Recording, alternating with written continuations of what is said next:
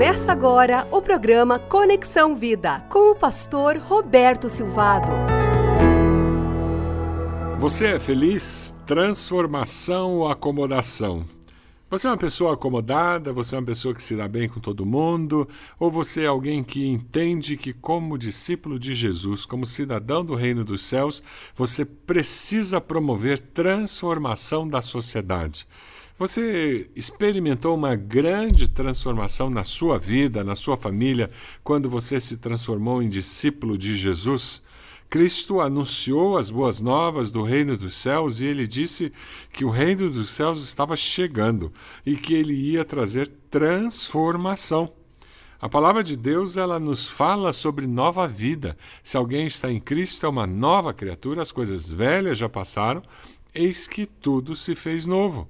No Sermão do Monte, Jesus fala sobre valores éticos, princípios morais, princípios que regem a vida daquele que é cidadão do reino dos céus. E ele começa esse Sermão do Monte falando das bem-aventuranças, dizendo: olha. Essas características serão marcas de quem diz que é cidadão do reino dos céus. Vale a pena você ler aquele capítulo 5 do Evangelho de Mateus e dizer: Senhor, eu tenho essas características. Vendo as multidões, Jesus subiu ao monte e se assentou. Seus discípulos aproximaram-se dele e ele começou a ensiná-los, dizendo: Bem-aventurados. E ele começa: Os pobres em espírito, pois deles é o reino dos céus. Bem-aventurados os que choram, pois serão consolados. Bem-aventurados os humildes, pois receberão a terra por herança. E hoje nós vamos estudar: Bem-aventurados os que têm sede, fome de justiça, pois serão satisfeitos. Você tem fome e sede de justiça? Você é uma pessoa feliz? Você se considera uma pessoa bem-aventurada? Bem-aventurado, do grego macário, significa feliz. O povo ele estava ouvindo Jesus falar sobre fome e sede, pessoas que passavam fome, que dificilmente comiam carne mais de uma vez por semana, pessoas que consideravam água um bem muito precioso, então eles entendiam bem, materialmente falando, o que significava fome e sede, mas Jesus estava falando de algo muito maior do que isso. Ele falava sobre fome e sede de justiça. Feliz é quem busca uma vida justa. É disso que Jesus está fa falando. Na nova tradução, na linguagem de hoje, a, o, a tradução diz: Felizes as pessoas que têm fome e sede de fazer a vontade de Deus. A vontade de Deus é que todos experimentem uma vida justa. Como eu posso viver uma vida experimentando justiça quando nós vivemos com tanta corrupção no nosso país? Como nós podemos viver numa vida justa quando existe tanta desigualdade social no nosso país? Como eu posso viver uma vida justa quando existe tanta opressão e pessoas sofrem dessa opressão? Como eu posso viver uma vida justa quando nós vivemos discriminação? Uh, quando nós lemos uma palavra como essa, nós somos desafiados a olhar para as nossas vidas e ver o quanto eu me sinto indignado, o quanto eu reajo com indignação, com fome e sede de justiça, quando vejo pessoas sendo discriminadas pela sua cor, pela sua raça o quanto eu me sinto indignado, o quanto eu tenho de fome e sede de justiça, quando eu vejo uma criança sendo maltratada, uma criança passando necessidades e ninguém fazendo nada para proteger aquele menor de idade. Quando nós não tomamos as dores e protegemos aquele idoso que está sendo abusado por um filho, que está usando o CPF do pai para fazer empréstimos e, e, acabando com a aposentadoria daquele idoso, e agora ele passa necessidades, e se eu simplesmente ouço a história e digo isto não é meu problema, eu não entendi o que é ter fome e sede de justiça. É muito importante quando nós estudamos esse texto nós entendermos que Jesus não disse que feliz quem é justo. Jesus disse que feliz é quem tem fome e sede de justiça. O foco não está em ser justo, mas em ter fome e sede de justiça. O foco está no processo.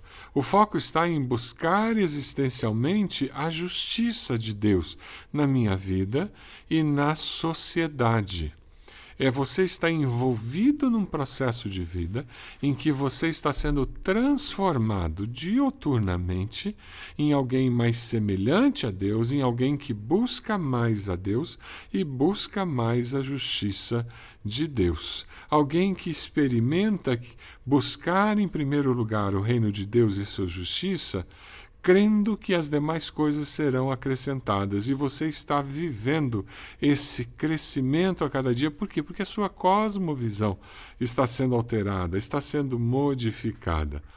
As três os três aspectos de justiça que você encontra na Bíblia, tanto a justiça legal, moral e social, você entende a diferença e você percebe que existe uma dimensão de justiça social que nós, como igreja, e nós, como indivíduos que, que fomos alcançados pela graça salvadora de Jesus, precisamos nos envolver.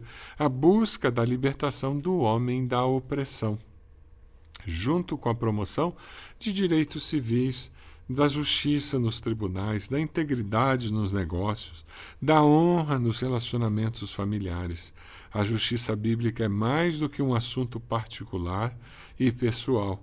Nós estamos empenhados em sentir fome e sede de justiça em toda a comunidade humana para agradar a um Deus justo. Eu gosto muito quando minha esposa é convidada para falar e eu tenho a oportunidade de ouvi-la falando. Ela fala muito bem. E numa dessas oportunidades em que ela esteve como preletora, eu estava sentado e eu tomei notas. Eu gosto muito de anotar quando eu estou ouvindo alguém falar. E ela fez uma afirmação que eu achei muito interessante. As boas obras não salvam quem as realiza, mas levam outros à salvação. Eu vou repetir. A Ede disse: boas obras não salvam quem as realiza. E é verdade, boas obras não nos salvam. Mas as nossas boas obras levam outros à salvação. Quando nós agimos como agentes de transformação, nós trazemos esperança para outras pessoas e nós ajudamos outras pessoas a enxergarem a possibilidade de encontrarem um novo caminho, uma nova maneira de, de viver, uma nova possibilidade nas suas vidas. Pastor Marcos Paulo, de nossa igreja, ele fez uma afirmação um dia e eu tomei nota num sermão que ele fez que eu achei muito interessante. Ele disse: Eu não posso me ocupar com todo mundo, mas posso me ocupar com o mundo todo de alguém. Eu não posso me ocupar com todo mundo, mas posso me ocupar com o mundo todo de alguém. É verdade, eu não posso cuidar do mundo todo, mas eu posso me ocupar do mundo todo de uma pessoa. E Deus pode trazer uma pessoa num determinado momento para que eu me ocupe do mundo todo, daquela pessoa, daquela família durante um determinado momento e eu vou me transformar num agente de transformação daquela realidade, ser bênção, ser usado por Deus para transformar a realidade daquela pessoa e trazer esperança para que ela possa experimentar transformação. Nós fomos chamados por Deus, desafiados por Deus, para sermos agentes de transformação de realidade. Você tem vivido como agente de transformação de realidade? Você tem buscado promover justiça, a justiça de Deus, nos ambientes onde você trabalha, estuda, na sua família, na vizinhança? Quando você vai numa reunião de condomínio, você tenta promover justiça ou você está simplesmente tentando puxar a brasa para sua sardinha ou, ou atentar aos seus interesses. Você está procurando o bem comum?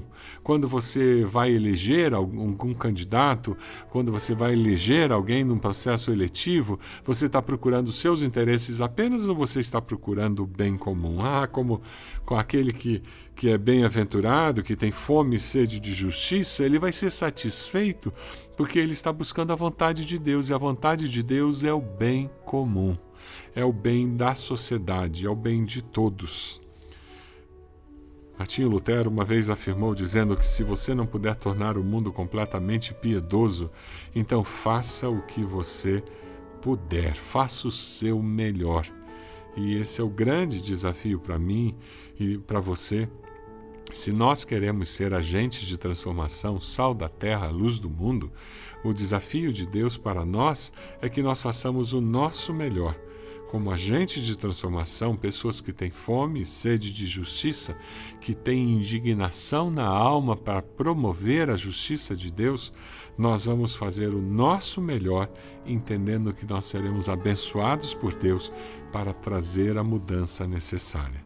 Eu queria orar por você, pedindo a bênção do Senhor sobre a sua vida, a minha vida, para que nós vivamos como sal da terra e luz do mundo. Senhor, nós queremos pedir ao Senhor que o Senhor nos use para transformar a vida de pessoas, a vida de sociedades, transformar os lugares por onde nós passarmos. Que nós sejamos agentes de transformação com as nossas palavras, com as nossas ações, que nós possamos ser sal da terra e luz do mundo, abençoando por onde nós passarmos. Essa é a nossa oração em nome de Jesus. Amém. Que Deus abençoe a sua vida e use você como agente de transformação. Você acompanhou o programa Conexão Vida. Acesse bacacheri.org e conheça um pouco mais da IBB, uma igreja viva.